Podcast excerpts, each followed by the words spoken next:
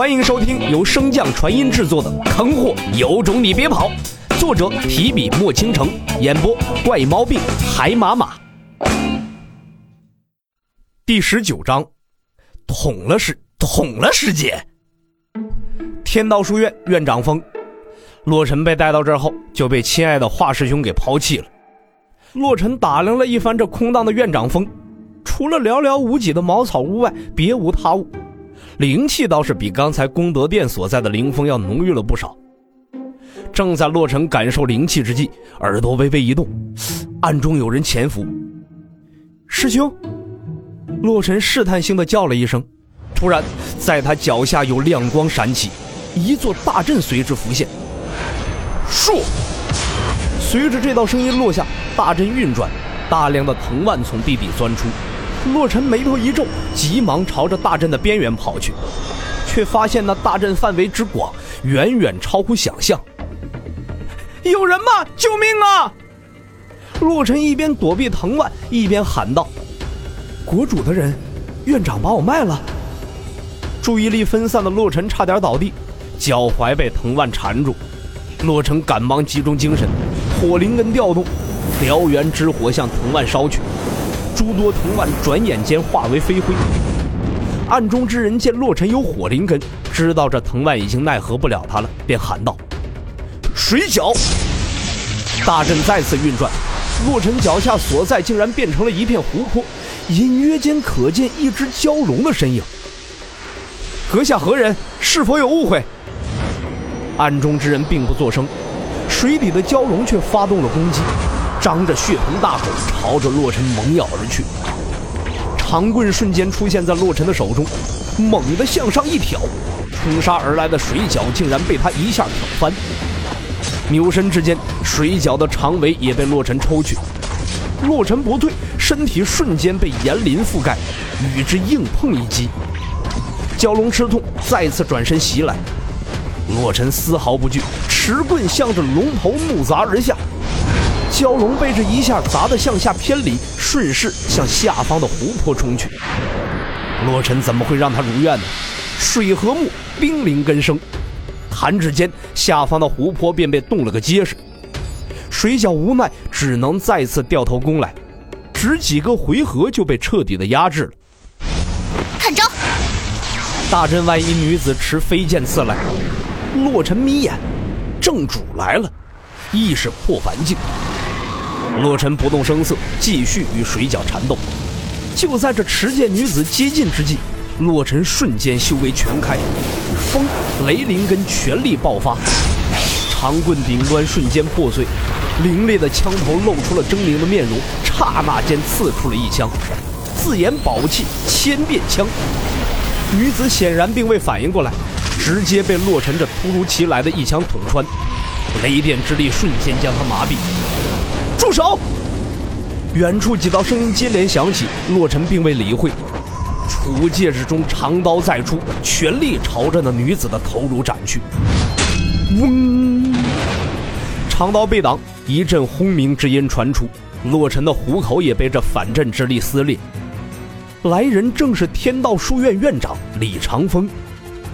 李长风挡住了洛尘后，赶忙回头检查这女子的伤势。女子口中吐出一口鲜血，并未有任何的怨恨之色，反而略带笑意的道：“小师弟的境界，与容貌一般好看。”话落便昏死了过去。四师妹，小四，一旁躲着的几人终于露面了。师傅如何？李长风淡然道：“在这院长峰，便是你们想死也死不掉。”随后看向洛尘，笑道：“倒是没有想到你的敛息之术如此高明，竟然连我也骗了过去。”再无他话，带着众人口中的四师妹瞬间消失在原地。洛尘嘴唇微动，想问能否把他的枪还给他，终究还是没敢说出来。众人见他一副失魂落魄的悲伤表情，安慰道：“师傅神通广大，不用担心的。”老三去年只生了一口气都被救了回来，小四肯定无碍的。洛尘听闻此言，牵强的一笑，随即看向华清，问道：“师兄，这到底是怎么回事啊？华清一脸的尴尬。我们师兄弟几个本想逗你一下，谁知道你竟然隐瞒了境界。你们都跟小师弟介绍一下吧。啊，我是你二师兄司徒庭轩，师傅他们都喊我司胖子，主修阵法。刚才困你的阵法就是我造的。说话的是剩余两人中的胖子，一脸的憨厚。老三，楼岩，主修炼气。最后开口的三师兄言语颇为简略，身材高大，面容粗犷，皮肤糙黑，更是不用多说。刚才被师傅带走的是你四师姐穆清雪，其实按辈分，她应该算我们的师侄，她是师傅弟子的女儿。小师弟，你可真是不会怜香惜玉啊！这么一个大美女，你都下得去手啊？死胖子打趣道：“我事先也不知是师姐啊，只是当做有人要取我性命，一时心急便下了狠手。”洛尘有些不好意思的回答道：“ 你自己去向你师姐解释吧。”死胖子笑道：“嗯，理应如此。待师姐醒后，我便去找她赔礼道歉。对了，还望几位师兄不要将我隐瞒境界之事与人提起。”洛尘拱手道：“小师弟放心，我们能理解你作为镇荒王之子的处境，这件事只会烂在肚子里。四胖子，你带小师弟前往功德殿领取弟子令牌和道符。老三，你给小师弟造个住处，我先去师傅那里看看需不需要什么帮助。”华清说完便飞身而去。前往功德殿的路上，洛尘问道：“二师兄，我们的师傅是什么境界呀？”死胖子思索了一下，回答道：“呃，应该是王境巅峰吧，我也不太清楚。嗯，别人都是这般说的。”洛尘仔细回想了一下刚才李长风出现时的情形，他听到波动时，李长风便已经在那里了。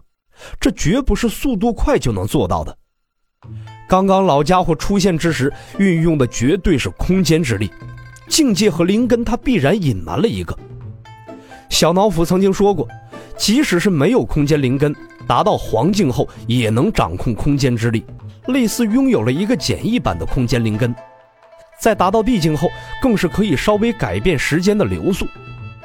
想通关键所在，陆晨暗道：这些老货果然没个好鸟，我也要更加小心，多留点底牌保命才行。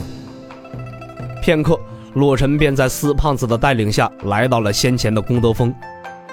作为院长的关门弟子，自然是有特权的，无需和新晋弟子一样排队，便领到了自己的令牌和两套绣着金边祥云的黑色道服，一长一短，很是人性。这道符乃是天蚕丝所制，普通的水火刀剑无法伤其分毫，不用担心损坏。多谢三师兄告知，师弟还有一灵宠在山外，先去接他回来。师兄要同去吗？洛尘问道。不了，既然你已经认路，我也该回去看看四师妹了。四胖子摆了摆手，随后御风离去了。洛尘带他离开，便径直出了书院，寻小脑斧而去。本集播讲完毕，感谢您的收听。如果喜欢，可以点击订阅哦，关注本账号还有更多好听的内容。还不快动动你的手指头！